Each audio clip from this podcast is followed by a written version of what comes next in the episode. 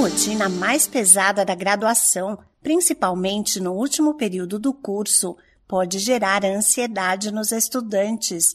Nessa fase da vida em que o jovem se prepara para uma profissão, ele precisa lidar com diversas disciplinas, provas, trabalhos e muitas vezes também com o emprego. Uma dica é buscar ajuda dentro da própria instituição de ensino para tentar solucionar parte dos desafios. Olá, eu sou a Sig Aikmaier e no Saúde e Bem-Estar de hoje converso com a psicóloga clínica e educacional Marley Marques sobre a ansiedade durante o curso superior. De acordo com ela, Nesta etapa da vida, as expectativas da pessoa tendem a ser mais altas e isso pode gerar inquietação. O curso superior, em geral, é envolvido de muitas expectativas.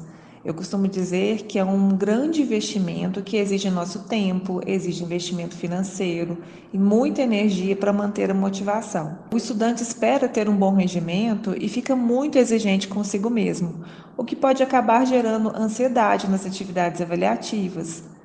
A escolha de uma profissão faz parte de um projeto de vida a longo prazo, onde se busca por realizações e conquistas que impactam em todas as esferas da vida social, na, na saúde profissional, familiar e nos relacionamentos.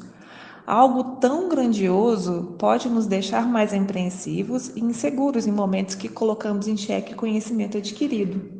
Para lidar com os desafios da graduação, especialmente o trabalho de conclusão de curso, TCC, a psicóloga recomenda ter organização e planejamento. Faça um planejamento das atividades que devem ser desenvolvidas, Deixe de forma bem clara para você as datas de entrega e, sempre que possível, não deixe para o último minuto.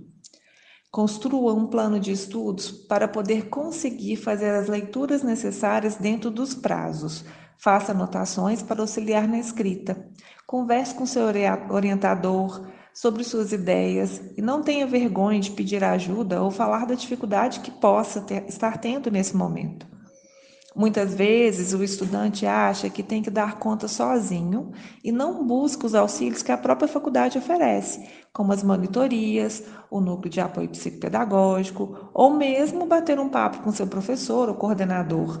A psicóloga clínica e educacional Marley Marques também dá algumas dicas para os universitários que trabalham e estão com dificuldade para acompanhar o curso. Compreender a sua rotina e se organizar é primordial. Quando conhecemos melhor nossa rotina, descobrimos alguns tempos livres que podem ser utilizados para estudar e fazer as atividades acadêmicas. O segredo é o autoconhecimento. Se você sabe como aprende melhor, o que geralmente tira seu foco, né, você pode ser mais estratégico na hora de escolher a forma que vai estudar e o local e preparar o ambiente também. Assim você consegue render mais em menos tempo.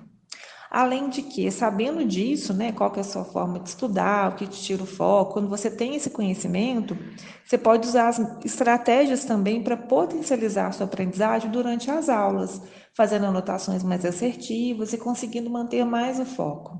Outras recomendações da psicóloga para reduzir a ansiedade são priorizar o sono e reservar momentos para o lazer ela também alerta que nos casos em que o sintoma se torna frequente e começa a afetar a saúde física, é importante buscar a ajuda de um especialista. Esse podcast é uma produção da Rádio 2.